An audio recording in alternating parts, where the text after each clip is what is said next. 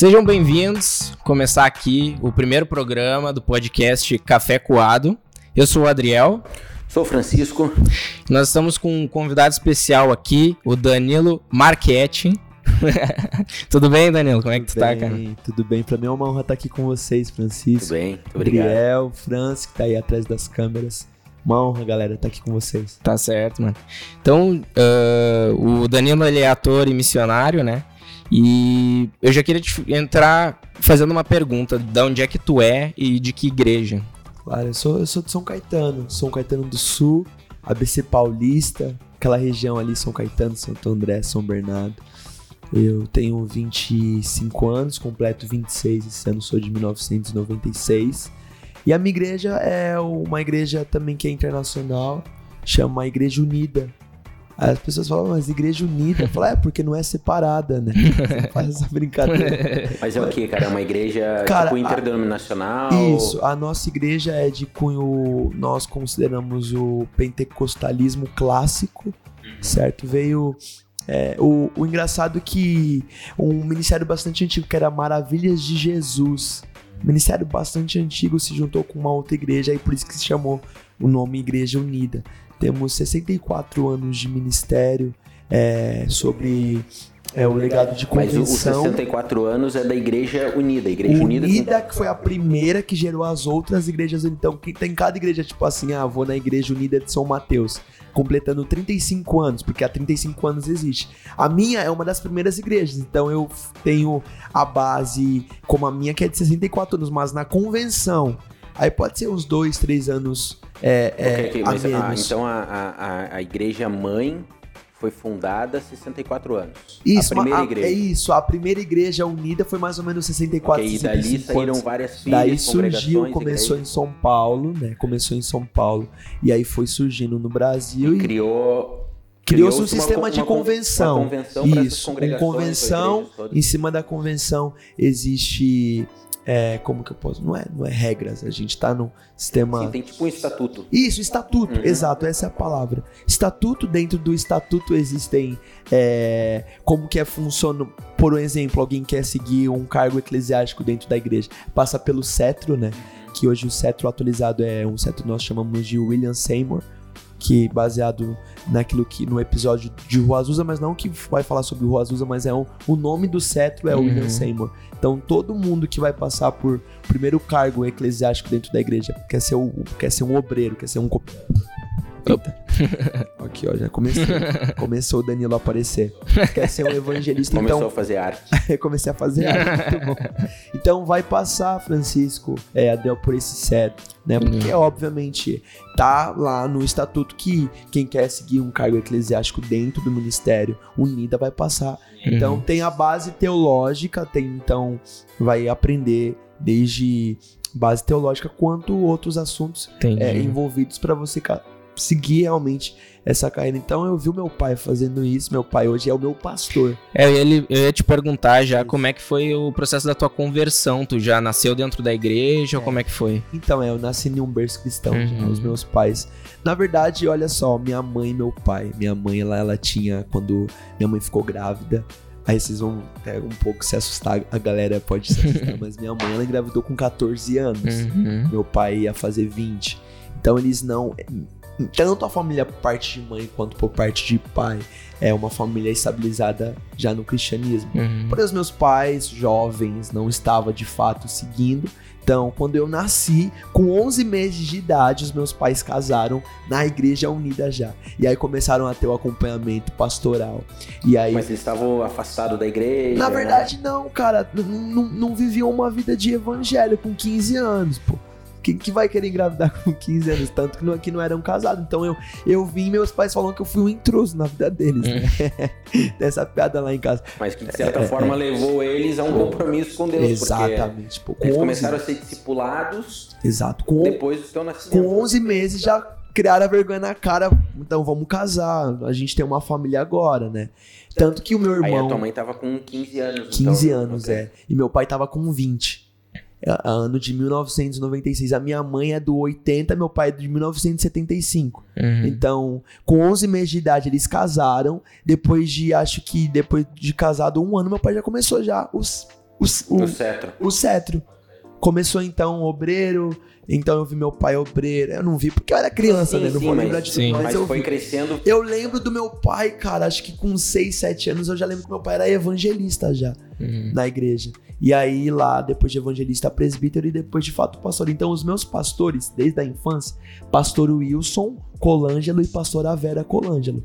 Mas chegou um, um- é, é, é, eu lembro que no meu batismo, meu pai ele foi, não sei se foi no mesmo ano ou anos anteriores ou ano após, mas ano de 2000 e 2007, mais ou menos, 2008. Quantos anos tu tinha? Tinha acho que 12 para 13 anos Dois, três anos. de fato, quando é, nós começamos a entender mais sobre o evangelho, mais ou menos a idade com quando, quando é, é, é, é, de fato, é, pelo menos na Igreja Unida, é, entenda-se que é, com 12, 13 anos já consegue ter Sim. uma resposta para o evangelho. Não batiza antes porque é uma, uma criança, né? Sim. Então, com 12, 13 anos eu me batizei, foi mais ou menos quando meu pai ele já tava já, é, é, é, já tinha feito teologia, presbítero, é, foi ungido a presbítero depois com, ao pastoreio. Uhum. Mas de fato meu pai não era meu pastor, pastor Wilson Colangelo e pastora Vera. Aí aconteceu o seguinte, quando eu fui fazer missões no Giovannici, que nós já vamos entrar aí nessa Uhum. parte, eu passei seis meses. Quando eu voltei, eu descobri que uma das nossas igrejas tinha ficado sem pastor na época. E aí a convenção, o pastor Wilson, pastora Vera e o pastor presidente, que é o pastor Leonardo Meyer, e a pastora e a, e a pastora, eles fizeram uma reunião e enviaram meu pai pra lá. Então fazem mais ou menos seis anos que o meu pai é o meu pastor. Uhum. E nada me faltará. Mas essa, essa, essas igrejas são todas ali no ABC Paulista, todas Não, cara, tem, espalhadas pelo Brasil. E espalhado pelo Brasil, nós temos igrejas na, Nizé- na Nigéria, igrejas na Argentina, igrejas Ah, tem no também no, Japão. no estrangeiro, então. Sim, Ok. no Japão tem igrejas. É, Mas seu eu- pai foi enviado para uma igreja aonde? São Paulo? São Paulo, ABC Paulista. A gente era de Ah, um então bairro vocês ficaram lá na Sim. região de já. Não, é, desde os meus. Desde quando eu nasci até eu fui pra base missionária. Bom, vou fazer 25, então até os meus 20, 19 anos. Uhum. no Igreja Unida do Jardim das Figueiras, é Zona Leste de São Paulo. E há cinco anos então, a gente está numa igreja do ABC Paulista, que é em Santo André. Mas aonde eu moro é do lado da minha antiga igreja, que é o pastor Wilson e a pastora Vera. Então a pastora Vera, se ela, quando ela for assistir isso, ela tem que falar, ó, você, eu sou, eu, é, é, você, é, você é meu filho, entendeu? Eu, eu me lembro do aniversário de sete anos, tem aquilo lá, primeiro pedaço, primeiro pedaço. Eu não dei o primeiro pedaço do bolo pra minha mãe, eu dei pra, pra pastora. é isso, a minha, minha mãe fica, pô, velho, primeiro pedaço do bolo. Mas, mas aí, então a, a tua infância foi, foi na igreja. Foi. Foi na igreja. E, É. Mas a decisão de, de trabalhar com missões, com evangelismo, foi uma coisa natural na vida? Ou... Você sabe que missões evangelismo tem muito a ver com aquilo que eu carrego, que é o teatro, né? A ferramenta do teatro. Então, É. com 7, 8 anos, já tava fazendo as pecinhas de teatro na Sim. igreja. É, eu ia, eu, eu queria colocar aqui como é que foi essa questão do chamado, assim, pra parte do teatro, né? Como é que aconteceu pra ti, assim? Sim. Então, muito desde muito cedo sendo doutrinado. EBD, pô, mesmo com sono, e aí arrastado, né? Pra, Hum, pra, pra EBD, todo domingo lá. Me lembro que os meus pais, como estavam crescendo né, no ministério, a vida com Deus, eles também queriam gerar isso em mim, né? Esse, esse legado. Só que aconteceu o seguinte: isso não define nada. Filho, filho de pastor não é pastorzinho, filho de evangelista. Muito bem, essa eu nunca, essa eu nunca tinha escutado. Essa daí é boa. Deus tem filho, Deus não tem neto. Exatamente. Então, você sabe que isso não define eu nascer um berço cristão. sim, sim. Então, com os meus 18 anos, eu quis dar um pulo, conhecer o mundo, amizades. Pô, acho que todo jovem, todo, todo cristão já passou por essa fase. E aconteceu que, é, falando um pouco antes, na minha infância, então eu sempre tive muita facilidade e eu acredito que até mesmo um chamado para a área do teatro. Uhum. Então eu me lembro, eu sempre conto essa história. Com 8, 9 anos eu já fazia a ovelhinha do Jardim do Éden lá, o meu amigo de árvore lá, lá no jardim. Então, é, e aí depois disso eu fui gerando papéis, outros papéis. Eu fazia Jesus, eu fazia o diabo, eu fazia Jesus. Teve uma época da minha vida que era assim, pés. Tá lá o Mas Danilo. na tua adolescência. Na minha adolescência, com 12, 13 anos, mas Uhum. com falas já enormes. E aí Uhum. chegava no final do culto, irmãos vinham comentar: pô, você você leva muito bem, você decora fácil, você atua bem. Só que eu não, leva, não levei isso como forma profissional. Falei, legal pra mim, ah, um teatro de igreja. Uhum. Até que então eu saí do meu ensino médio e fui fazer comércio exterior, fui fazer administração, nada a ver com teatro. Só que com os meus 18, 19 anos, essa minha fase meio de pródigo, né? Filho, filho pródigo, assim, é, não, não tão firme na, na igreja, foi quando eu tive realmente um despertar. Deus me chamou, falou assim: é agora, filho. Me colocou naquelas quatro paredes ali, me deixou em um beco sem saída, né? De- um beco sem saída de forma positivamente falando. Uhum. Tinham primos que sempre frequentavam uma escola de artes que é o Giovanni Si. Acredito que todos vocês conheçam peças que marcaram Jardim Sim. do Inimigo, Tortura, enfim. E eu fui para essa base missionária não para uma vocação, mas para um tratamento. A gente tava com quantos anos? Eu tava aí. Aí já estamos falando de 2000 e 2018. Não. É, dois, 2016, desculpa. Tava com os meus 18 anos já.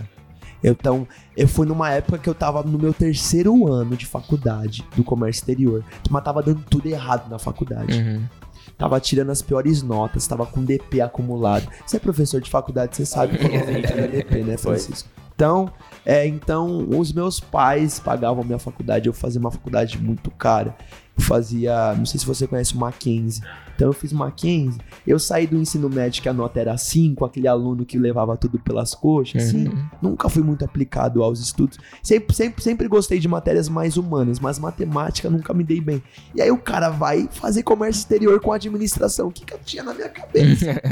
então, a matérias de comércio exterior eu era muito bem, só que matérias de matemática, comércio, é, é, é, estatística, métodos quantitativos, Economia. economia, microeconomia, macroeconomia, triângulo, o que, que se encontra aqui, vem lá.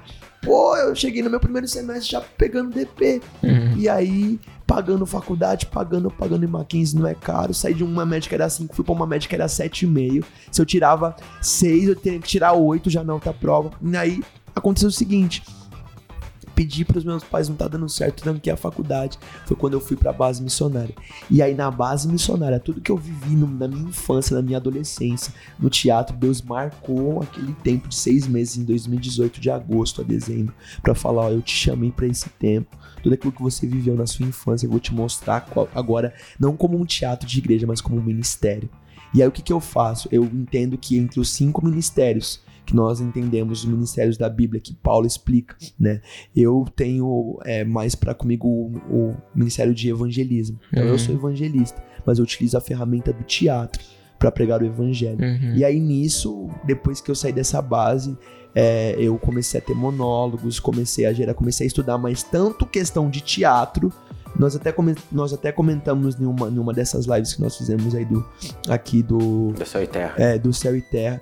Mas, é, além do teatro, eu então comecei a entender. Eu comecei a estudar muito sobre os, os, os reformadores: John Wesley, George Whitefield, Jonathan Edwards, é, é, é, é, Field. Então, eu comecei a entender o que, que esses caras geravam Uhum. o que, que eles geravam para a geração deles, os moravianos, os pietistas, os, os, os evangelicais, os fundamentalistas, o que, que foi essa concentração em massa dessa galera que revolucionou a época deles, século XVIII, XIX. Uhum. O que, que foi a Inglaterra do século XVIII, século XIX?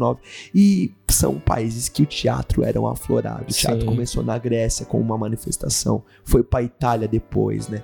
E aí depois eu gerei isso, fui querer. é, aí eu quis gerar com as minhas próprias pernas. Falar, ah, então Deus, então já sei. Vou começar a estudar teatro no secular, vou me formar, vou ser um ótimo ator, Hum. depois gerar isso pro reino. Só que eu fiquei seis meses só no teatro no Brasil. É muito pesado. Uhum. Mas tu ficar seis meses num curso superior, uma formação. Formação em teatro. Mas tipo uma, teatro. um curso superior. Universidade, Universidade. uni- universidade. Artes, artes, que sei, não é, É, na verdade há uma diferença entre teatro e artes cênicas. Artes cênicas envolve também circo, envolve caracterização. Tá, mas teatro é mas mais qualquer focado. uma delas é reconhecida pelo Sim, é, é reconhecida no MEC, sim. E aí cada um pega a sua formação. Tipo, eu tenho uma prima, ela se formou na, na UEMS, Universidade Estadual do Mato Grosso do Sul, é formação de artes cênicas. Mas ela foi é uma formação mais para licenciatura, então ela pode dar aula de teatro e de artes na escola, Tá, mas matéria aí a artística. tua formação então era específica em teatro. Então, teatro, isso, lá na. Lá na Embi Morumbi, que era a faculdade onde fazia, era teatro. Tá, mas e ela é pesada porque. É pesada, cara, porque o teatro nunca foi visto como uma forma de cultura no nosso, Bra no nosso Brasil. A gente tá aqui em Portugal, mas no Brasil. Sim. Pô, Estados Unidos, você sabe que as crianças, não sei se vocês sabem, mas assim como assim, aqui, aqui em Portugal, você vai sair do, do. Que eu fiquei sabendo, você sai do ensino médio já com uma formação já especializada, né? Tanto na, tanto na matéria de linguagem também. A criança estuda é, é, o, o, o inglês aqui já é obrigatório, aí parte pro francês ou para ou pra o espanhol. Estados Unidos é assim.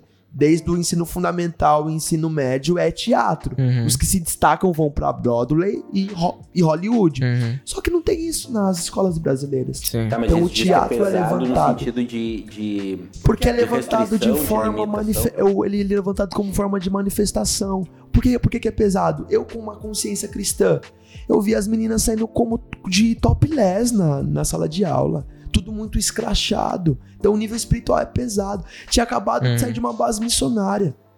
Eu fui me envolver diretamente com as trevas, mas não estava totalmente preparado, com uma consciência pra pregar o reino ali. Mas eu ia ser aí. influenciado por eles, não conseguiria influ Exato. influenciar É, eles. então por isso que tu ficou seis meses e acabou. Fiquei seis meses, Deus saindo. falou assim: sai daí, sai sim, daí, sim. você vai se contaminar, cara. Entendi. Você não tá, em nenhum ambiente que você foi chamado. Sai! Mas eu entendo que se fosse hoje, talvez se eu fosse agora, eu tô com uma consciência já sarada. Sim. Eu tinha pecados que eu fui tratado na base missionária, mas ia começar novamente a Sim. gerar. Mas então, tu saindo do, desse ambiente, tu já começou a procurar, por exemplo, os grupos do Giovanni Si. Não foi antes do Giovanni Si, foi antes da faculdade.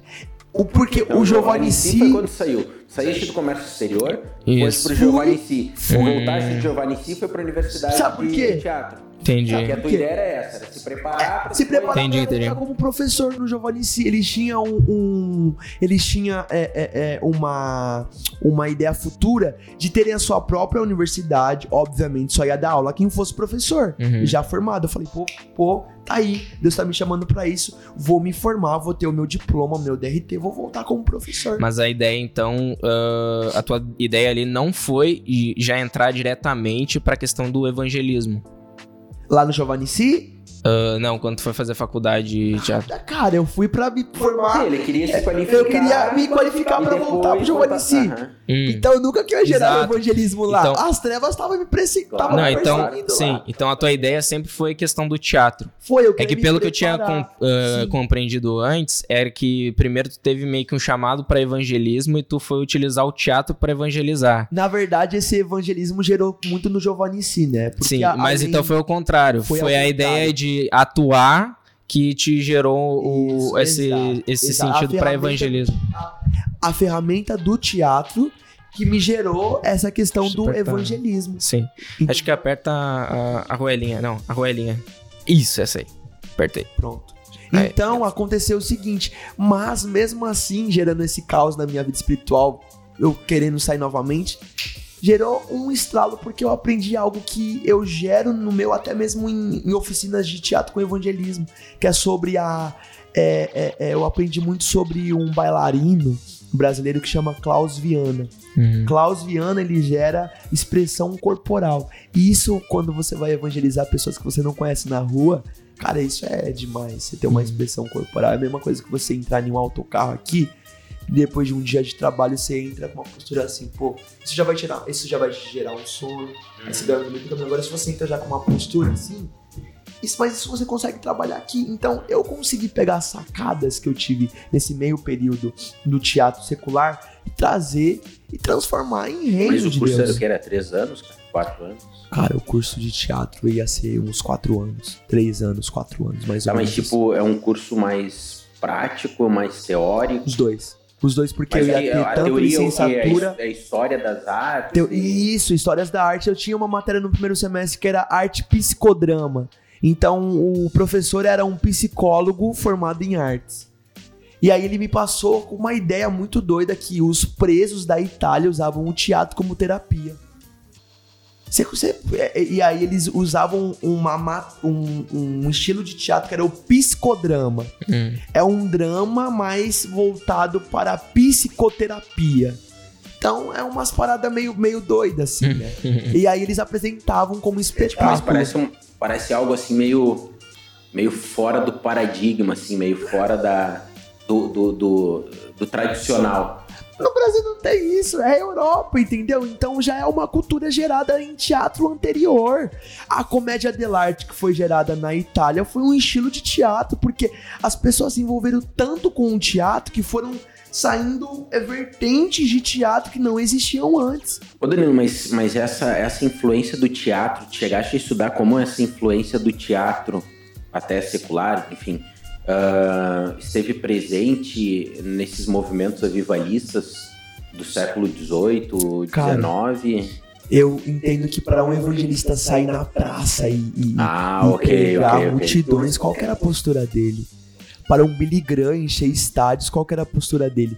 É, é, George, George Whitfield, a voz dele era escutada, eu sei que de forma até mesmo espiritual, a um quilômetro de distância, mas como que ele se portava? Uhum. Então o teatro ele te ensina a você ter uma boa voz, a falar com o diafragma, você ter uma boa atuação. Sim. Mas cara, isso é reino de Deus, isso é a graça. Só que como que era o comportamento? Como tá sendo o seu comportamento aqui nesse podcast? Nós estamos fazendo um personagem, nós fazemos personagens em toda a nossa vida. Você vai trabalhar, você não vai ter uma Sim, a, sua postura, postura não é a mesma. A sua postura de professor é Uhum, diferente. claro, claro, então claro. o teatro te ensina. Então os primeiros meses foi até bom. Uhum. Os seis meses eram totalmente teóricos. Eu aprendi sobre Antônio Bandeira, sobre algum, alguma, algumas histórias do teatro no Mas, mas isso é muito doido, porque tava a pensar agora, eh, tem o célebre sermão aquele de Jonathan Edwards, Pecadores nas mãos de um Deus Pecadores irado. na mão de É, Deus e, irados. e diz que a malta ao final do sermão tava lá agarrada nas cadeiras, desesperada. tava sendo Mas eu fiquei a pensar, imagina o nível de dramatização que ele alcançou, ou que ele conseguiu descrever sobre a condenação, o inferno, etc. O, o- juízo de Deus para as pessoas, claro que também tem o atuar do Espírito, convencendo os corações, mas de tal maneira que ele narrou aquilo que as pessoas tomaram aquilo como uma experiência viva. Agora eu te pergunto. Então o teatro estava presente quem- agora eu ali, te né? pergunto, quem foram os professores de teatro desses caras? Uhum, uhum, Será que ele se encontrou com o Stanislavski, o russo? uhum. Se encontrou com o Brecht ou o Grotowski? Não sei. Então, eu acho que os- esses caras tinham um- uma base de evangelhos reformadores absurda. Ok. É totalmente baseado na Bíblia, mas eu acho que a terapia deles era alguma coisa relacionada a isso, assim. Impossível o cara sair na praça. É, é, e aí que eu peguei e eu autocriei uma oficina de teatro com foco em evangelismo. Uhum, As pessoas querem evangelizar, mas as pessoas têm vergonha. uhum. O que, que vai te ajudar a perder a vergonha? Teatro. Mas aí essa tua, mas essa tua oficina de teatro não é pra formar o camarada a ser ator ou ensinar a ser um ator. Não, é. Eu pego as ferramentas do teatro pra formar Um evangelista. Um, um evangelista. Ok. É isso, entendeu? Então eu tenho uma, um, um, dos, um dos pontos que eu abordo é a cultura do olhar. Hum, Nós saímos na rua, nós estamos presos nos nossos smartphones. Mas o que, que nós conseguimos gerar com palavras e sair procurar olhar por aí? uhum. Então isso é. Então tem exercícios que. Aí é só você fazer na minha oficina. Tipo, mas tem muito a ver então com expressão corporal. Expressão corporal. Ok. Foi algo que eu gerei na faculdade. Uhum. Então, tudo que eu peguei no Giovanni Si, tudo que eu peguei na faculdade, eu mesclei e fiz aquilo que o senhor estava ministrando no meu, no meu, no meu coração. Uhum. Então, além da oficina, aí é, é o conte- contexto do monólogo. Depois Deus começou a trabalhar no meu coração uma parada sobre, sobre a perseguição, e aí eu fui me afundando mais, entendeu? Então, é, a minha vida, eu costumo dizer que eu sou de temporadas e estações. Uhum. Eu entendo a estação, automaticamente eu entendo o tempo. Porque, assim, existe uma diferença entre, entre estação e tempo. Eu não vivo tempo fora de estação. Nós estamos en- entramos na primavera. Uhum. Eu sei que o tempo da primavera não vai ser tão mais frio quanto foi do inverno, Uhum. porque a estação mudou. Se eu entendo a estação que eu tô, eu entendo o tempo, não vivo Uhum. tempo. Então, na minha vida espiritualmente com Deus, assim, às vezes Deus fala assim, ó, vai estudar mais sobre, sobre o teatro aqui, que daqui a pouco eu vou gerar em você evangelismo sobre essa ferramenta que você estudar.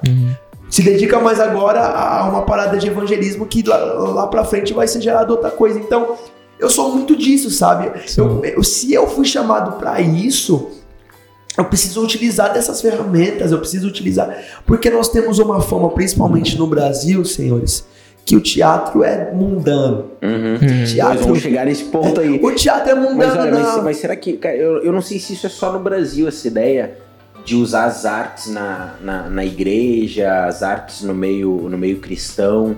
Eu, talvez tenha um, um, um agravante ou uma intensidade maior na discriminação no Brasil. Eu penso que isso seja até um bocado universal.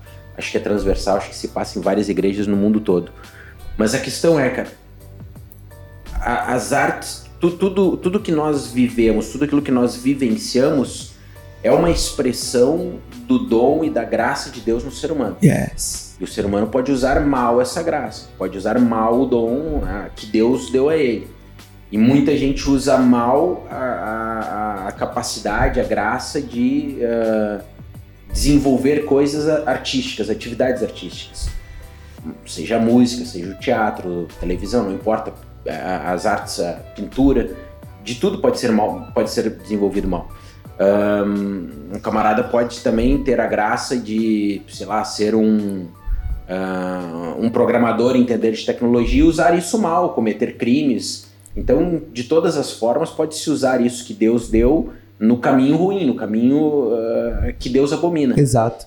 Ah, mas por algum motivo, parece que as artes recebem uma, uma atenção maior e elas são mal na sua essência. Parece que a ideia que se transmite é essa. Sim. Cara, a nossa linhagem do Brasil é totalmente de linhagem africana, né? Uhum. Os índios geraram isso, então os, qui- os quilombolos, enfim, é, é por serem é, essa linhagem africana, existem os deuses africanos. Uhum. Você tem uma ideia? É, a minha prima, ela tava, minha prima também, Mas ela é isso tem a ver cristã. com teatro, isso? A- a- Sim. Essa origem? Sim. Ah, ok. Tem a ver com o teatro, O porque teatro no Brasil tem essa origem, é, uma afrodescendência. Alto alguma- da Compadecida é uma peça muito famosa, Uhum. né? Depois você dá uma assistida lá e aí as pessoas também que estão assistindo Mas esse então, podcast. então tu achas que é por isso que tem essa, essa Sim, os, discriminação os no meio? primeiros, a- os primeiros atos de peças teatrais vieram dos nossos é, dos nossos índios, dos nossos Uhum. escravos, né? Faziam como forma de manifestação dos seus senhores. Ok. Pra você ter uma ideia, a minha prima estava se formando, como eu comentei com você, e isso foi na pandemia. E nós, por ser cristão, nós não denegrimos nenhuma outra religião, nós, Uhum. nós respeitamos. Uhum. Se as pessoas vêm conversar com a gente, a gente vai gerar Jesus na vida dessas pessoas. Porém, uma, uma das matérias, por estudarem a fundo, as- ela também era dança, fazia dança junto. Ela teria que ir em um terreiro, em um centro umbanda, e participar de um culto lá para entender a fundo a origem daquela dança africana, a Uhum. origem do teatro. Então nós, nós conseguimos perceber que de forma espiritualmente falando já é propício à negatividade daquilo que foi gerado, sabe? Hum, Daquilo que foi gerado sobre, sobre, sobre tudo isso que nós vivemos. Então, é, é, a minha prima, ela foi convidada, né? Foi convidada não, ela foi quase obrigada a fazer, não ia perder nota. Só que Uhum. tava na pandemia, então de fato ela não chegou lá de forma fisicamente. Uhum. Então, é, eu, eu acredito que, tipo assim, o diabo quis falar, não, agora essa área da arte é minha. entendi. Mas nós sabemos que tudo vem dele, Uhum. tudo volta para ele. Então nós precisamos. Eu entendi o meu papel na nossa vida cristã de resgatar as artes, mostrar que nós, poss- nós possamos viver como não como um teatrinho de igreja. Ah, o teatrinho vai ter dia das mães, Uhum. Natal, teatrinho, não. É um ministério, cara. Uhum. É um ministério. Nós precisamos resgatar essa Mas que essência na, e adorar na, na, Jesus. na essência é um ministério evangelístico. É o evangelístico, Que exato. A ferramenta. A ferramenta. Isso, ou sim. assim como o circo, assim como o cinema, assim Sim, como sim, a dança. pode É, se, se a gente for analisar, é, o, todo diabo copia, né? Então, Tudo, tudo. se a gente for não analisar. criar nada novo, ele só É. copia, exatamente. tudo já foi meio que chamado de coisa do diabo, né? Uhum. Então, a- o teatro é só mais uma, uma coisa, né? Mais uma ferramenta que as pessoas tentam encarar dessa forma. Né? Como tu falou da origem no Brasil, mas a gente sabe que isso é uma questão do Brasil, se a gente for analisar outros países, não é bem assim, né? Não Que- é que porque que já é cultural, não Exato. é manifestação. Uhum. Sim. E por ser manifestação, eu apoio um partido, eu apoio um- um- a sua ideia, e aí aquilo vira verdade absoluta para os seus seguidores. E aí quem vai assistir, aí vai aplaudir, mas vai voltar para casa, não vai ter Sim. Agora, quando isso fala de Jesus, quando isso fala de reino, utiliza a palavra Sim. como forma de teatro, vai assistir, pode ter salvação. Uhum. Sim, com Nós estamos certeza. escolhendo aí nos últimos anos. Sim. E, cara, e como é que tu entraste nessa, nessa cena da, da igreja perseguida? Como é que foi isso? Porque, assim, o É, teu fala um teatro- pouco sobre o monólogo, né? O teu teatro não começou com a igreja perseguida, né? Foi mesmo um trabalho de evangelismo vinculado ao Giovanni Si. Foi, Foi. Pronto, aí em determinado momento começar a Deus me deu monólogos, mas nada a ver com uma igreja perseguida ainda, Ficaste foi adaptação. fazendo monólogos e... É, eu fiz um monólogo, é, eu fiz um monólogo antes de, Hum. de fato, começar a ser gerado isso no meu coração sobre a igreja perseguida. É um monólogo, uma, uma adaptação de um texto cristão Uhum. e tudo mais, gerei na minha igreja. Gerei, e era mais cômico, assim, né? Uhum. Nada a ver com perseguição. Fui até chamado pra fazer esse monólogo em, em aniversário. Uhum. E, e Aniversário aí, cristão. aniversário de uma amiga minha cristã, Ah, ok, né? mas tinha pessoas que não eram cristãs. Hum, então, sim. pronto, já, já, já serviu como forma de evangelismo também. Aham. Então, é, foi um momento específico também. Eu acredito, como eu falei pra vocês, minha vida de temporadas, de estações, foi um momento que eu precisava viver. E aí, o Giovanni se gerou muitos, muitos contatos, amizades. E tem uma igreja de um amigo meu, que é uma igreja batista em São Paulo, perto ali do bairro Gra- Grajaú, Hum. zona, acho que é a zona oeste ali de São Paulo, zona norte, enfim. Não, é zona, zona, zona oeste. É, eles são muito ligados com o Portas Abertas. Hum. Vocês conhecem o Portas Sim, sim, Abertas, sim. né? E aí tem um evento do Portas Abertas, que é o DIP, Que é o dia da igreja Dia, perseguida. Dia Internacional da Igreja Sim. Perseguida. E aí, todo ano eles faziam algo sobre a Igreja Perseguida. E justamente nesse ano de 2018, eles me convidaram para fazer um dos personagens que era sobre a Coreia do Norte. Então, contavam-se, foram separados os cultos em dois dias. O primeiro culto iam fazer uma simulação de uma igreja perseguida. E o segundo culto, eles fizeram uma encenação, né? Usando quatro monólogos Hum. sobre quatro histórias reais que o Uhum. Portas Abertas eles enviam missionários extra secretos, né? Uhum. É, e hoje Sim. em dia, para quem não sabe, é, a último, último, último censo, a última pesquisa que eu tinha estudado, é, existe cerca de 50, 70 mil cristãos presos na Coreia do Norte. Em campos de Presos trabalho em campos forçado. de né? trabalho forçado. São pegos com Fogo o livro preto, Aham. 50, 70 mil pessoas. Hoje existe uma média que existe mais ou menos 270, é, é, 270 mil missionários perseguidos. Uhum. A cada oito missionários, um é morto. Principalmente na janela 1040 daqueles Uhum. países ali. Sim. Então é, então, é contado histórias reais de testemunhos que são gerados de lá para o Brasil. Uhum. Então, pronto, já fizeram sobre a Nigéria, sobre a Índia, mas exatamente 2018 era sobre a Coreia do Norte. Eu fui pra fazer um dos. Um dos. Um, um do. Para mim, essa é só mais uma atuação. Não só mais uma atuação, mas esse é algo, um, um teatro legal. Uhum. Que é, mas, ah, meus amigos, mal eu sabia em que mundo eu estava entrando, né? E ali o Senhor começou a gerar no meu coração. É, voltei para casa depois dessa apresentação, por se tornar, por se tratar de igreja perseguida, algo já bem forte. Só que a partir daquele momento de 2018, o Senhor começou a me levar para um outro pensamento. Enquanto existem pessoas morrendo pelo amor ao Evangelho, existem nós que temos liberdade aqui. Uhum. E por às vezes ter muita liberdade, não sabemos utilizar dessa liberdade, acabamos retrocedendo na nossa fé, apostatando, abandonando o- o evangelho. Então, no mesmo evangelho, o mesmo Jesus não é um Jesus diferente, Uhum. em que uns têm liberdade, outros têm perseguição. É o mesmo Jesus. Existem, existem pessoas retrocedendo, mas existem pessoas morrendo. E aí o Senhor começou a me bombardear com isso. E eu fui tomando essas dores de pessoas, mas também é, olhando para minha própria realidade, ver o que, que eu tô fazendo com o evangelho, pessoas estão morrendo, o que, que eu tenho feito? Eu tenho pregado Jesus, o que, que eu tenho feito com aquele meu amigo que não tá vivendo mais o evangelho? Eu gerei Jesus na sua vida, só que você não vive mais, o problema chegou na, na, na sua casa, a voz do problema foi mais alta do que a voz de Jesus, e eu não consegui gerar Jesus em você. O que, que eu tô fazendo com o evangelho? E aí Deus me deu um monólogo. E o nome do monólogo se chama isso. Extremidades. Uhum. Porque enquanto tem pessoas morrendo, existem pessoas com liberdade ou Ah, tipo, a ideia retrocedendo. da extremidade é, é- são os contextos extremos, Extremos. opostos, Yeah. que se vive no, no cristianismo. Mas do mesmo reino, do mesmo Sim, Jesus. sim, sim. Como nós temos duas, dois povos, Uhum. duas igrejas, Uhum. dois contextos, mas é o mesmo reino, mas são extremidades, Uhum. entendeu? E aí é, é, Deus começou a me envolver nisso, e quando eu comecei a entender aquilo que Deus estava começando, sabe o que, que as pessoas começaram a me, a me mandar mensagem sobre o conteúdo que tinha, tinha feito só sobre a Coreia do Norte. Hum. E as pessoas falaram: Ó, você é um missionário que tá fazendo é, sobre a Coreia do Norte. Eu falei, é, eu tenho uma peça assim. Mas eram três pessoas junto, junto comigo. Ah, não, eu quero gerar isso na minha igreja, você pode vir fazer aqui. Aí eu tive que criar o monólogo às pressas. Porque, na verdade, quando foi lá no, na DIP, era uma equipe.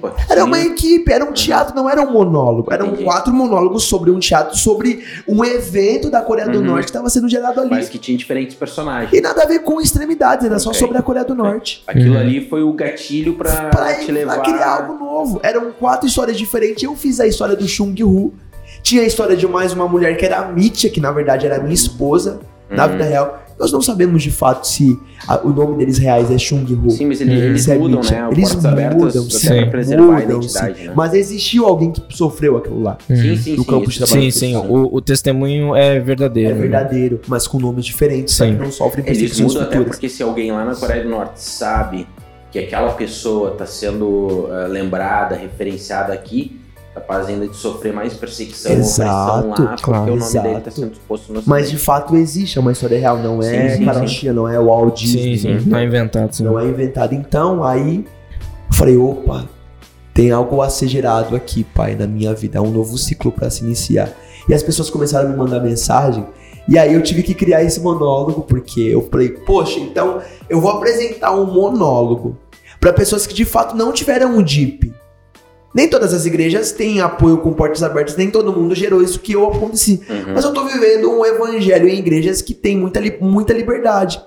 Então, pronto, vou fazer isso. Criei textos que, com as falas que eram direcionadas à igreja, ao Chung Hu, que é o meu personagem, Uhum. né? O Chung Hu. Mas continua sendo esse no, no monólogo Extremidades, é o mesmo personagem. Sim, Ok. sim.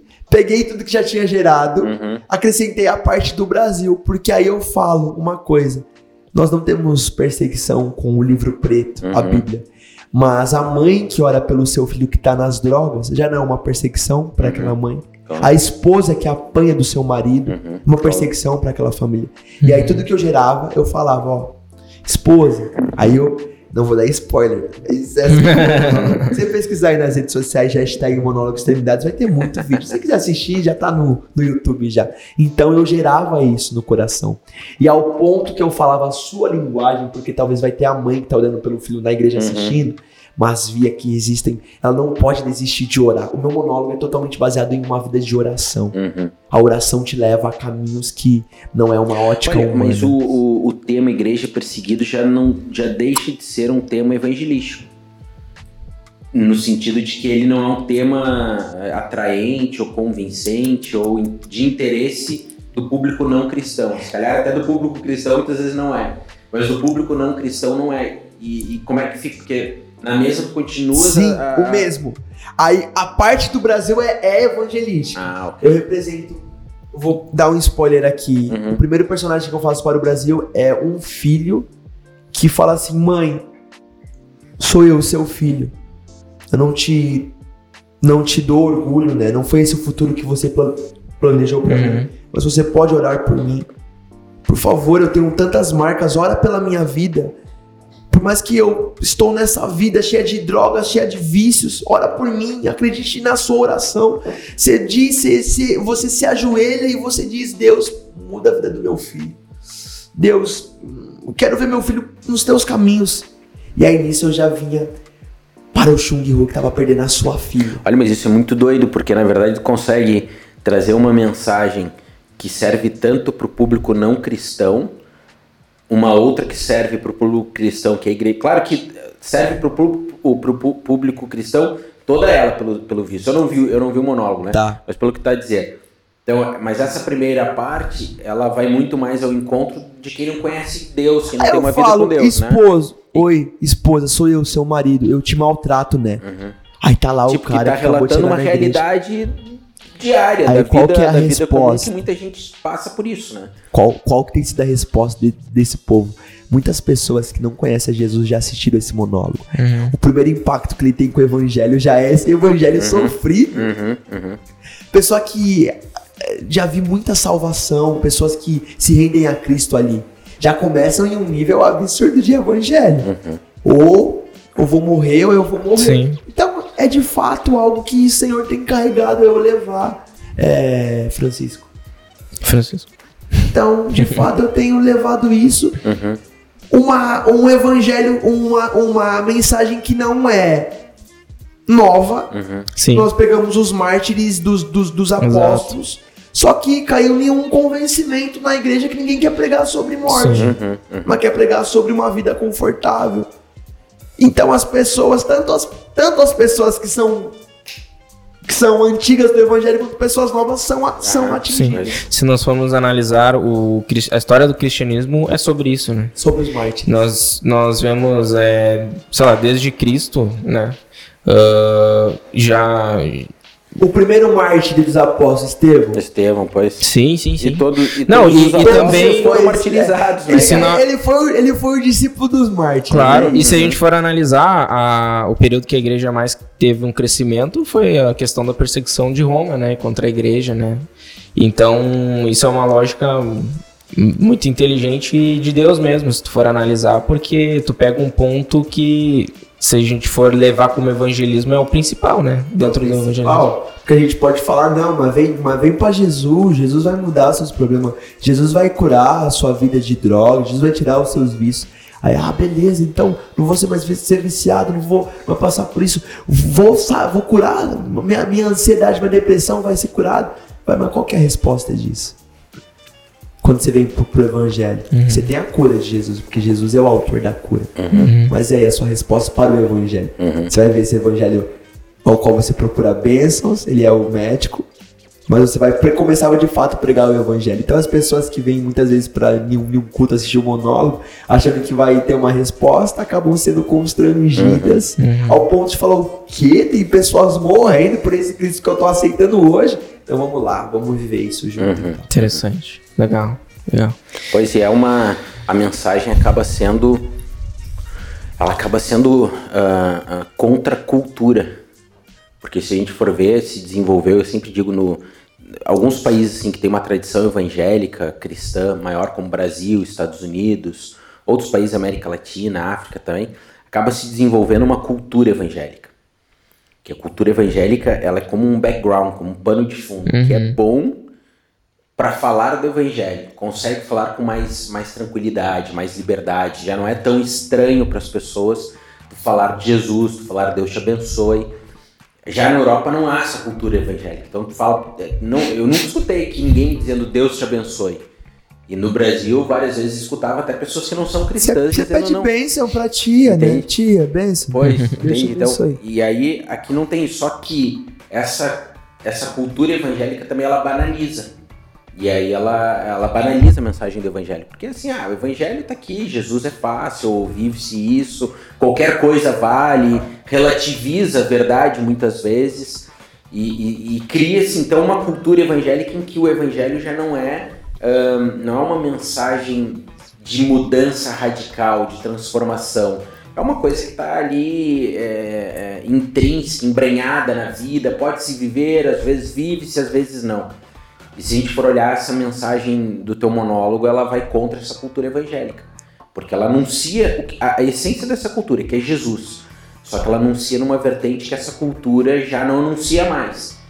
De que é uma vida com Deus, ela é radical, ela é compromissada e ela, eventualmente, para não dizer quase sempre, vai nos levar a uma caminhada sacrificial e dolorosa. Yeah.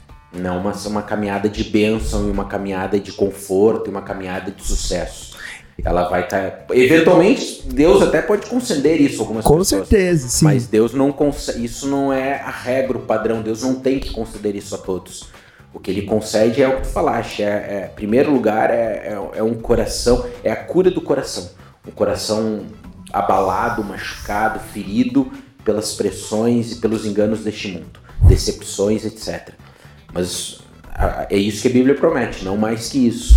Né? E, depois alguns vão viver muito tempo, muitos anos, ou até a vida toda, debaixo de sofrimento, de perseguição e de muitas dores, e outros até vão desfrutar de momentos de mais calma e paz na sua trajetória, mas ambos recebem algo, a cura do coração, um coração transformado é, interiormente, que agora é um conhecedor da verdade. Talvez aí seja, seja os extremos. né? Nós temos esses corações tanto aqui no mundo ocidental e que desfruta de conceitos democráticos liberdade de expressão, como também nesses em países de, em que o cristianismo vive debaixo de perseguição e professar a fé cristã. Porque já tem uma, coisa... cultura estabelecida ali. Uhum. Então o missionário ele não vai chegar já falando eu sou crente. Uhum. Não pode.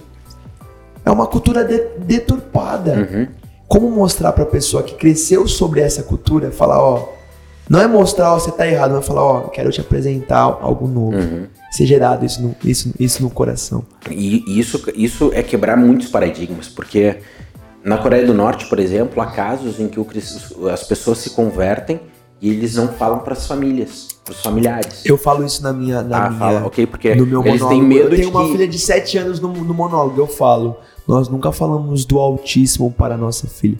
Nós conhecemos algumas crianças uhum. que contaram para os seus professores que os pais sobre o livro preto. Uhum. Os pais estavam com o livro preto. E no outro dia, os professores, com as autoridades, invadiram essas casas e mataram os pais. E aquelas crianças ficaram órfãos de pai e de mãe. Então eu não, eu não falo isso. É, e casos o, o esposo não conta para a esposa, a esposa não conta. Porque às vezes até o cônjuge um trai o outro. Ai. Que se desenvolveu uma cultura, mas uma lavagem cerebral de, de, de, de, de fidelidade ao partido, de fidelidade ao governo. A família de Kim lá é desde 2002, né? Aquela cultura lá são dois canais de televisão que existem no país Uhum, inteiro. Um fala sobre a política, um fala sobre a vida do Kim. Corte de corte de, de cabelo, são quatro cortes de corte. A internet é cortada meia-noite. Quando você vai fazer uma viagem turística, você não pode ir pra qualquer lugar. Você tem que ir. Os lugares que eles deixam você Tem que ver. notificar o governo. Tem que notificar o Sim. governo. Onde você deixa você ver. É. Então, essa realidade que existe entre 50 a 70 mil cristãos presos hoje, cadê, essa, cadê esse pessoal? Uhum. Por que, que nós não conhecemos isso? Porque estão em campos de trabalho forçado. Uhum. Eu, ah, o meu monólogo inteiro, você quer conhecer um pouquinho mais sobre a Coreia do Norte? Você assiste meu monólogo, que foi algum conteúdo do Portas Abertas. E a cada ano que se passa é gerado mais conteúdo sobre isso. E a cada vez nós vamos ficando mais abismados com o que tem acontecido. Uhum. E qual tem sido a resposta de uma igreja que tem liberdade para falar de Jesus? Ou todos nós vamos viver em liberdade, ou todos nós vamos viver em perseguição. Sim. Uhum. Esse que é o reino de Deus, né? Entendi. Ah, ia te perguntar também, é, agora, assim, nessa situação, né? Tu, te- tu criou um monólogo, começou a apresentar no, no Brasil e tal. E como é que veio esse convite pra te trazer aqui pra Portugal? Entendeu? Como é que aconteceu isso? De fato, o Senhor ele foi estreitando o caminho para vir para cá. é. amigos, pastores, homens usados por Deus, disse de fato que eu precisaria fazer alguma coisa na, na minha movimentação física, mover o natural para que Deus se mova sobre o natural. Uhum. O sobrenatural é isso, sobre é o nosso natural. Uhum. E aí, de fato, fala, tira, tira o passaporte, Deus quer te levar para as nações. E aí eu fiz, fiz o meu natural, tirei o passaporte. E aí, esperei, tirei, tirei o passaporte. Eu tirei o passaporte meses antes da pandemia. Nossa. Como é o coração de um, de um- de um missionário? Tenho promessa para ir para as nações. Se fecha tudo, as nações se fecham. Mas tava lá tirado. E aí, é, na pandemia não. Já tinha acabado. Estamos vivendo. Sim, sim, sim. é, Agora já tá uma endemia, no caso, Uma né? endemia, né? Uhum. E aí aconteceu que ano passado, 2021, outubro, eu tava caminhando na rua, no, no metro de São Paulo, conhecido como metrô, né? Os meus amigos de São Paulo falam Uhum. metro, metro aqui em Portugal, metrô. Eu senti o Espírito Santo falando comigo, Portugal. Mas eu achava que era coisa da, da minha cabeça. Uhum. Eu, como missionário abrindo aqui pra vocês, eu achava que o meu primeiro trabalho fora do Brasil seria nos nossos irmãos ali vizinhos. Uhum. Colômbia, Uhum. Bolívia, Chile, Argentina. Então era um desejo do meu coração e uma caminhada, começo de uma vida ministerial, gerando isso nas nações, né? Sobre a mensagem do monólogo, algo que eu já tenho feito há três anos no Brasil. Então, rodei alguns estados, criei alianças. E sempre o Senhor se manifestava usando a voz de um profeta falando. Deus vai levar para as nações. Mas eu assimilava nações com vizinhos, Uhum. não com a Europa. É, e eu ouvi Portugal. Achei que era coisa da minha cabeça. Quem vai para Portugal em meia pandemia com o euro tava alto? Agora já tá baixando de novo, né? Mas não tenho qualidade financeira, não tenho expectativa nenhuma. Aí beleza, passou uma semana, outubro. Deus falou de novo, Portugal. Aí eu falei, ah não, não é coisa do meu, do meu coração isso não. Ardia no meu coração, queimava no meu coração, eu ficava remoendo, matutando, ruminando aquela mensagem durante o dia, durante o dia inteiro, Portugal. Deus falou comigo e eu precisava agir rápido. Eu lembrei do Lucas, Lucas é um amigo meu, que mora aqui em Porto. E aí eu falei, Lucas, você sabe o que eu tenho feito aqui, Deus tá falando pra ir pra Portugal, mano, o que você entende sobre isso? Aí ele falou mim, não entendo nada, velho. Eu tô com você, mas vamos, vamos morar aqui. Eu pergunta. O que, eu tenho que entender alguma coisa? Deus falou com você. Eu falei, mano, mano, é que você tá aí, mano. Foi a primeira pessoa que me veio em mente que um amigo brasileiro, pô, você tá aí em Portugal. Eu falei, mano, então vamos estar tá orando. Oramos. E eu achava que daqui 5, 6 meses Deus ia gerar isso. Mas aí Deus falou a última vez. Né? Aquele, aquele, aquele padrão clássico de Deus, três vezes, né? Três vezes eu falei isso, você entendeu, né? E aí falou Portugal, eu falei, Lucas, é pra agora. Eu falei, Lucas, sabe que eu, que eu tenho gerado aqui no Brasil é sobre é, essa mensagem sobre os mártires, sobre a perseguição. Qual que é a resposta de uma igreja da Europa, de uma igreja de Portugal em relação a isso? Ele falou, é, nós precisamos gerar isso aqui. Eu falei, então vamos estar tá orando. Aí eu comecei a pedir confirmações a Deus. Uhum. Do nada, ofertas missionárias foram levantadas. Do nada, assim. Existe Lá no Brasil. No, no Brasil, eu fui para BH nessa época, em novembro, tive uma turnê em BH, em algumas igrejas de lá. extremidades. Apresentando extremidades em algumas igrejas lá. E aconteceu que eu conheci um amigo meu cristão que eu só tinha contato pelo Instagram. De fato, nós geramos uma amizade na pandemia. Primeira vez que eu encontrei com ele lá, lá, em, lá em BH, ele fala pra mim: Pô, velho, aquele, aquele papo, papo vai, papo vem, sempre acaba caindo em pandemia, em coronavírus. E ele falou assim: Cara, eu ia visitar um, um tio meu antes da pandemia, ele mora em Portugal. Aí eu, hum. na onde que ele mora? Em Portugal.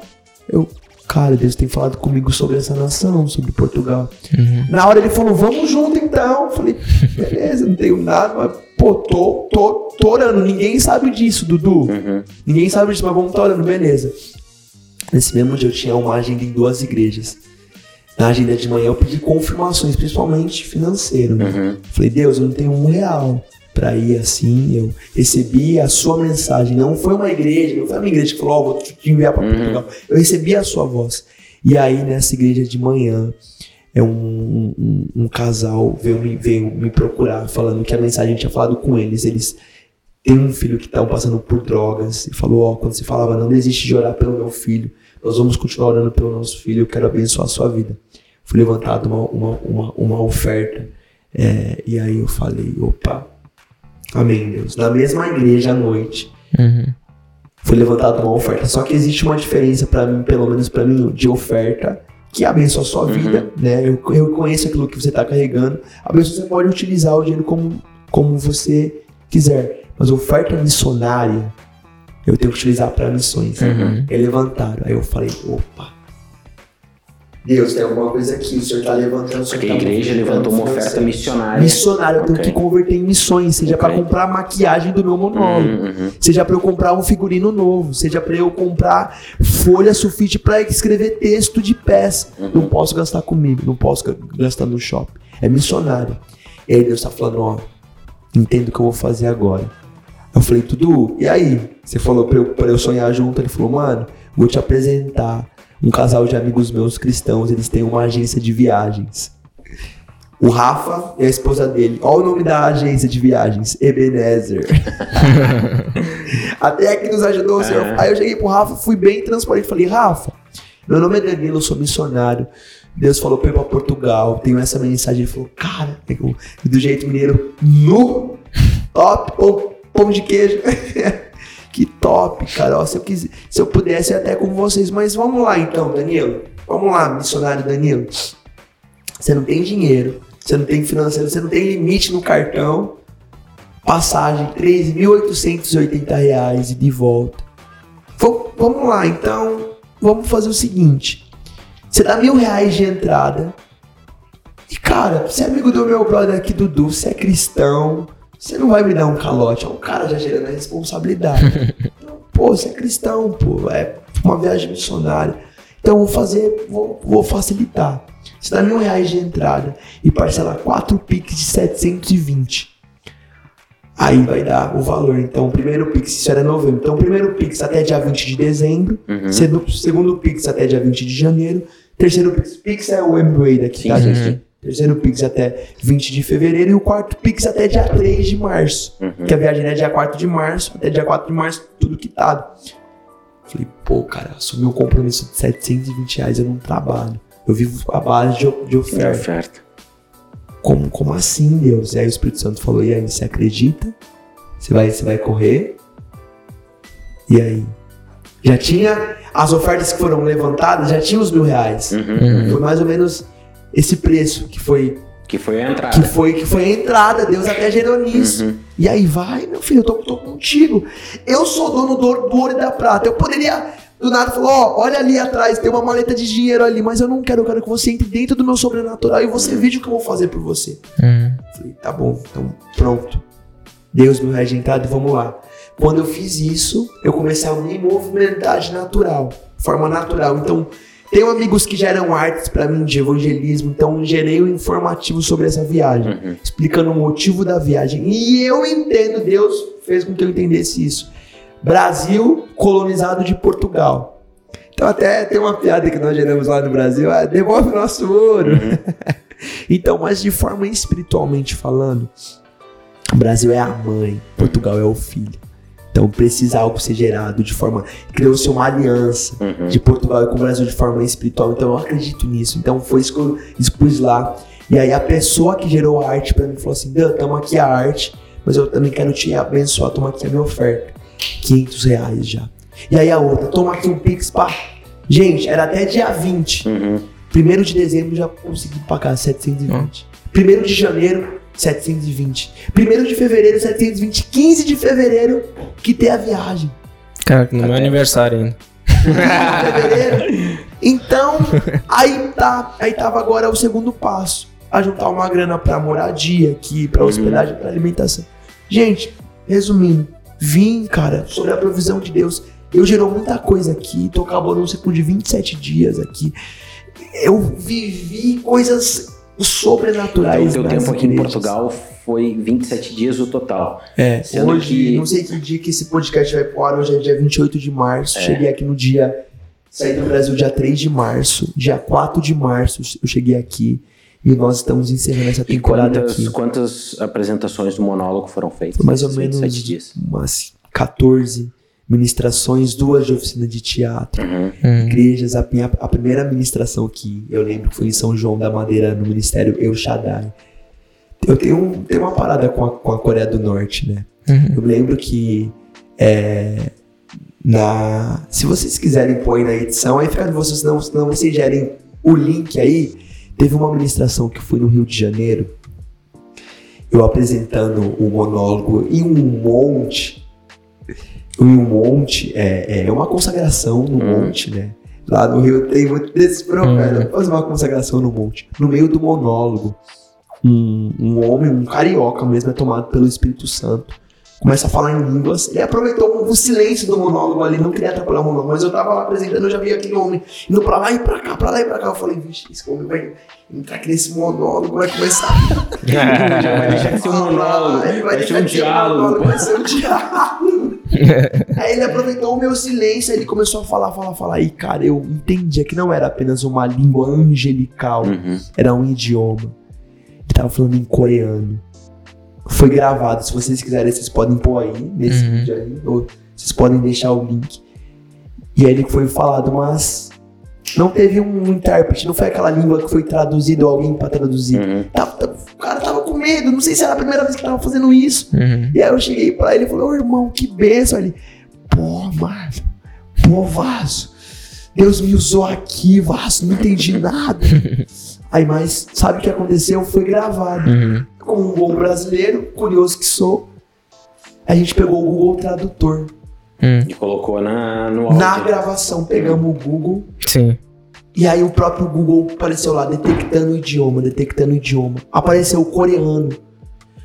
cinco, seis, sete vezes tentando gerar palavra, traduzir uma palavra, traduzir outra palavra, traduzia. Formamos uma frase. A frase que o Google traduziu com as palavras que aquele homem falou. Uhum. A frase foi: Pensa que eu estou dormindo, eu estou indo lá agora. Essa foi a frase. Uhum. E aí, Deus falando então, enquanto você está apresentando um monólogo aqui, eu tô salvando, eu tô curando, eu tô tirando das cadeias. E essa primeira agenda aqui, eu fui um ministério doido. A primeira agenda que eu tive em São João da Madeira, no El Shaddai, o pastor, um momento profético ali, ele começou a falar em línguas e começou a falar em coreano de novo. Só que no- o áudio tá baixo. Aí eu cheguei pro pastor e falei, pastor, você sabe o que tava falando? Ele, não. O Espírito Santo gerou isso. E eu falei, pastor, já aconteceu isso comigo. Então, eu entendo que enquanto eu tenho gerado isso para igrejas que têm liberdade, Deus tem feito algo para missionários que eu nem conheço Uhum. no campo de trabalho forçado. Mas eu oro pela vida deles. Eu oro, a nossa oração atravessa oceanos e faz alguma coisa lá. É como se nós tivéssemos um estoque de oração de sobra. Nós podemos orar de sobra, eles não têm nada. Nós mandamos para lá. Então, meus amigos, Deus tem feito isso. Eu, esse amor. Já teve ministrações que eu estava apresentando e Deus me deu dores. Dores, dores dos perdidos, dores mesmo.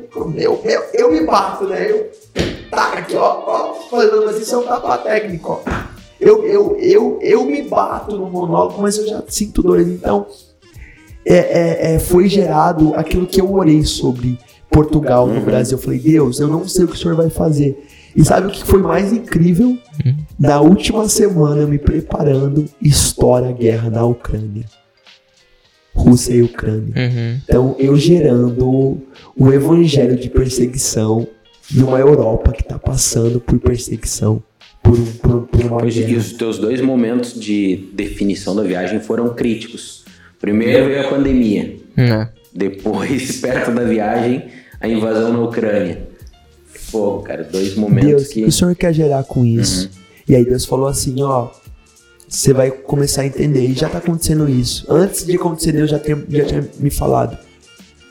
Lembra de Neemias que teve que restaurar os muros? Uhum. Então, missionários serão enviados para a Ucrânia não para restaurar apenas os muros físicos, mas o- os muros da adoração. O ambiente de adoração será gerado nesse ambiente de caos, porque Deus sempre utilizou os momentos de guerra e de caos para estabelecer o seu governo, Sim. a sua justiça. Deus não utiliza de movimentos favoráveis Uhum. para vir com, ah, eu, eu, eu tenho. Não, Deus utiliza dos momentos mais críticos para falar: Israel, Sião, voltem os seus olhos para o Senhor. Deus vai fazer algo novo. Eu estou preparando um novo caminho. E aí eu entendi, nossa, o que, então eu estou entendendo, Deus. A perseguição dos missionários perseguidos em uma, em uma, uma Europa que está passando por, um, por uma situação de guerra. O Senhor tem algo a ser gerado aqui. E aí é esse evangelho que eu passei por essas igrejas, tivemos muitos momentos proféticos, Pois eu, momentos eu ia te perguntar, cara, a tua experiência aqui, Danilo. Como é que tu avalia se fizeres uma comparação com. Foram três anos da apresentação do monólogo no Brasil, certo? Mais ou menos desde 2018 a Mais final de média, hein? Dois, três 2021, Uhum. começo de 2022, é mais Ok. ou menos isso. Pronto, então tivesse assim uma, uma experiência boa né, lá. E eh, um mês aqui, um, mais um mês intensivo aqui de apresentação todos os dias, noite, ou enfim, alguns dias manhã Sexta, noite. sábado e domingo Você- sempre, é. foi uma quarta-feira que eu É. apresentei. Então, essa, assim, isso te dá uma base para comparar um bocado essas experiências, né? Ah, o que, que tu avalias, assim, como é que, qual é o teu discernimento, o que, que tu vê de similaridades, diferenças, Similar, sim, similar, simili, sim, variedades? similaridades é que existem muitos brasileiros em igrejas portuguesas Hum. aqui, né? Uhum. Só que a cultura do evangelho na Europa é diferente É da cultura que diferente. foi gerada do Brasil. É. Então eu percebo nos olhares a informação que esses portugueses estão carregando, Uhum. estão recebendo dos missionários perseguidos. Uhum. Ontem mesmo, em Aveiro, eu tive uma experiência que eu nunca tive na minha vida. Um Tuca mesmo, um português, no final do culto, ele olhou pra mim, me agarrou e ficou agarrado comigo. Eu, amém, irmão. Ele ficou assim, aí ele olhou pra mim ele, força. eu acredito nisso, força. E eu, tipo assim, nunca vi isso, sabe? Uhum. Então eu entendo que o evangelho que tem sido pregado aqui, como vocês comentaram comigo, é, é, é muito da confiança, é muito do relacionamento, o tempo de mesa. Eu gero convivência para depois gerar o reino, Uhum. gerar o evangelho. Com... E quem vem para Cristo Jesus permanece fiel. Meu. Ganhar o português para Jesus, você ganha a família inteira, você ganha ele, permanece até o fiel. Então, será que, será que Portugal não está sendo preparado?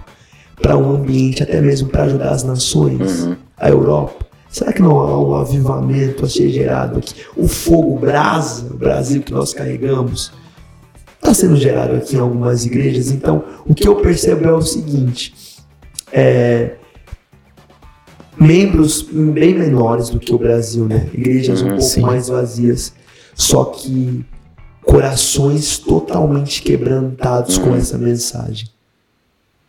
Talvez não vou ter o mesmo cenário da mãe que olha pelo filho que está sendo no, Sim, no sim. tráfico.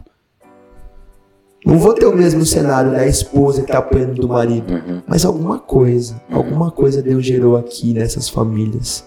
Porque eu, eu vi lágrimas. Eu vi lágrimas nos olhos das pessoas. Eu vi lágrimas nos olhos de senhores e de crianças.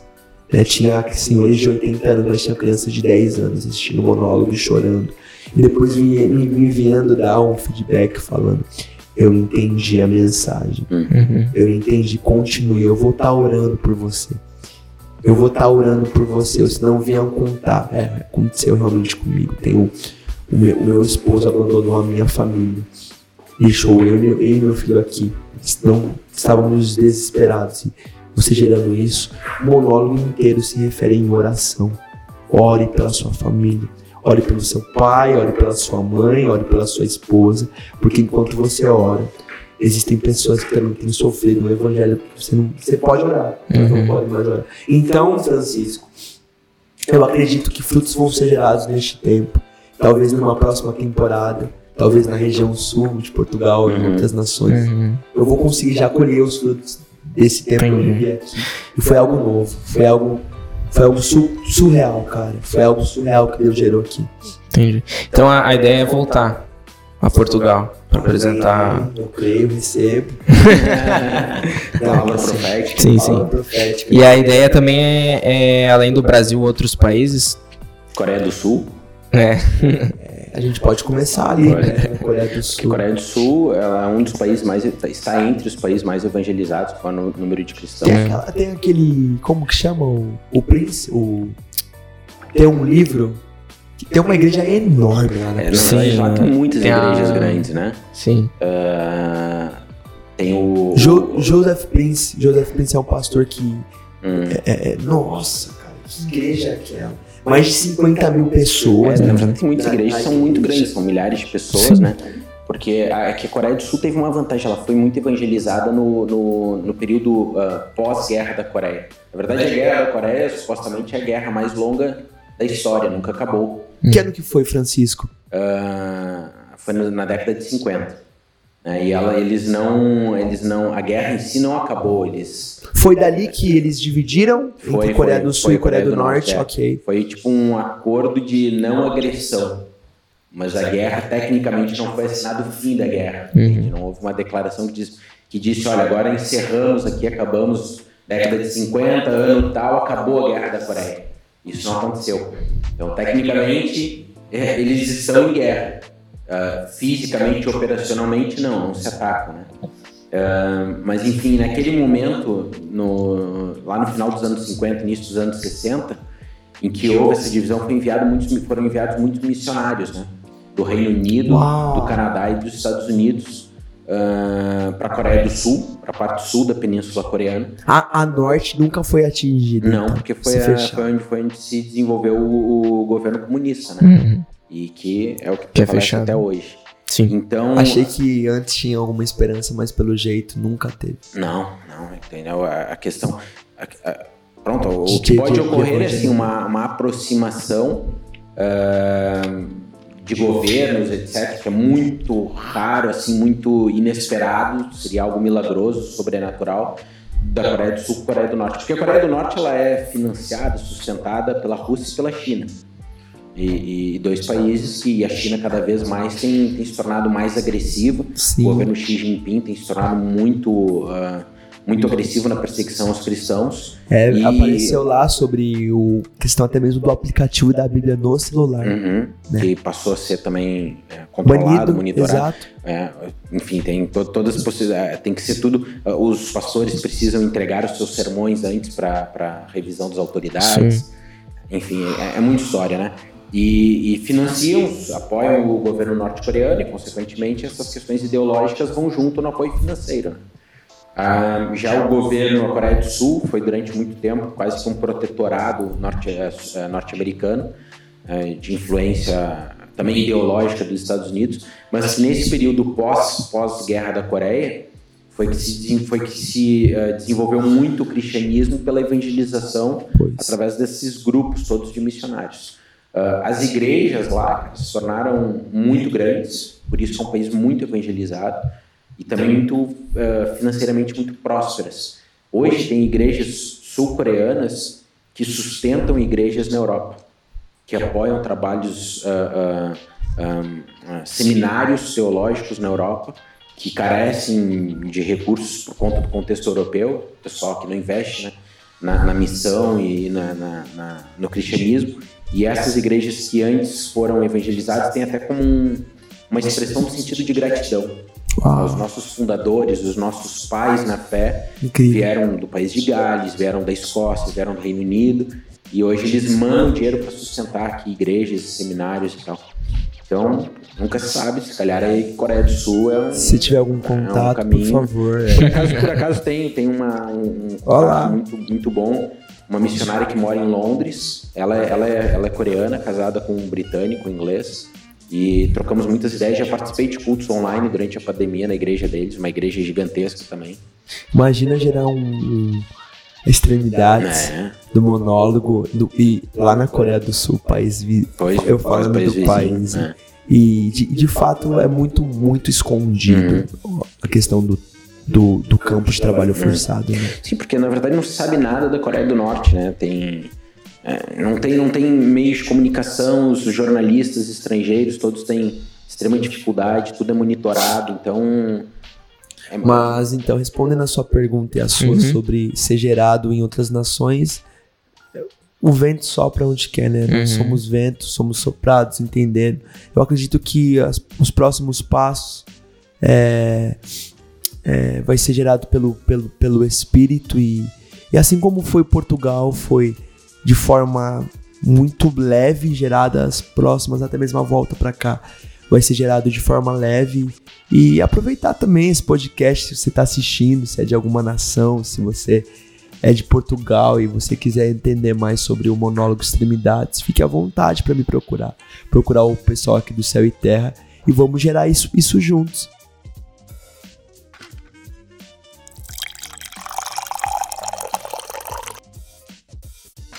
A gente, tem, Café Quadro ele tem um apoio da Céu Terra, e nós fazemos várias atividades, hum, especialmente no campo teológico, buscando ensinar e propagar o ensino cristão aqui em Portugal e, e no resto da Europa. E por isso nós temos também um trabalho paralelo com o ensino teológico, que é o trabalho de distribuição e divulgação de material cristão, de livros, bíblias. Pode se olhar depois no Instagram Loja Céu e Terra, está lá o nosso perfil tem um acervo de livros todos que nós temos. Ah, tem também o perfil da própria Associação Céu e Terra, com imagens, informações dos eventos, dos cursos teológicos que nós fazemos. E o nosso objetivo sempre, através da associação, é contribuir na expansão do reino de Deus e na mensagem do Evangelho aqui em Portugal. A associação não gera lucro, nós vendemos livros e nós investimos imenso dinheiro para comprar esses livros e para trazer para Portugal. Livro aqui é caro, Trazer do estrangeiro e principalmente do Brasil ah, portes, fretes, etc. Vai-se muito dinheiro, nós gastamos muito e não conseguimos vender livros na medida que isso dê lucro. As vendas dos livros e do material cobrem as nossas despesas. Porque o nosso objetivo não é mesmo lucrar com isso, mas é tornar a literatura cristã acessível ao público aqui em Portugal. Sejam portugueses, sejam estrangeiros que moram aqui, sejam brasileiros, A nós não importa a nacionalidade, até porque Deus não olha o passaporte de ninguém. É. Deus olha o coração necessitado e carente do Evangelho e de todas as formas ele usa seus meios, seus filhos, suas instituições, suas igrejas para suprir a carência desses corações com a mensagem do Evangelho. E é isso que nós fazemos na Céu e Terra, é tentar suprir uh, os corações aqui em Portugal e na Europa com a mensagem do Evangelho.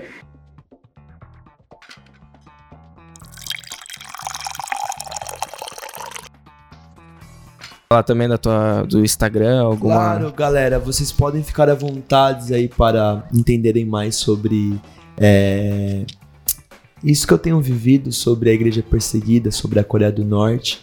E também, se vocês quiserem é, gerar isso na igreja de vocês através do monólogo, fico super disponível para algum pastor aí tá gerando algum, algum culto em relação a isso ou até mesmo você que tem um ministério de teatro, quer desenvolver de forma profunda e teológica e evangelística o ministério de teatro também me torno disponível com a oficina que eu comentei aqui. O meu Instagram, Dan, de Danilo, Dan.marchete, que é o meu sobrenome com C-H-E-T-T-I. É, Marchetti, com CH na, Ita na Itália tem som de que, então Dan.marchete. O Facebook também, Danilo Marchetti. Se você pesquisar no Instagram, hashtag monólogo extremidades, tudo junto vai aparecer lá o meu perfil já. YouTube também, é monólogo extremidades, tem muitos tre trechos lá e, e foi muito bom, muito bom mesmo esse tempo com vocês, não só aqui nesse podcast, mas de fato aqui em Portugal. Eu queria agradecer a cada pastor de Portugal que me recebeu na sua igreja e vocês também que estão assistindo, que talvez não conseguiu. Fico disponível, já vamos gerar isso no Espírito, já tenho gerado isso. Uma próxima temporada aqui do monólogo e também pastores do Brasil. Deus abençoe a vida de vocês. E é isso, galera. Amém. Muito obrigado. Certo, certo.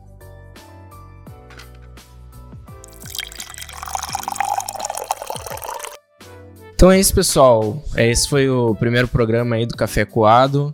É, se inscreva aí, siga nas redes sociais e até uma próxima. Café Coado, porque nós filtramos pela palavra tudo aquilo que consumimos. Amém.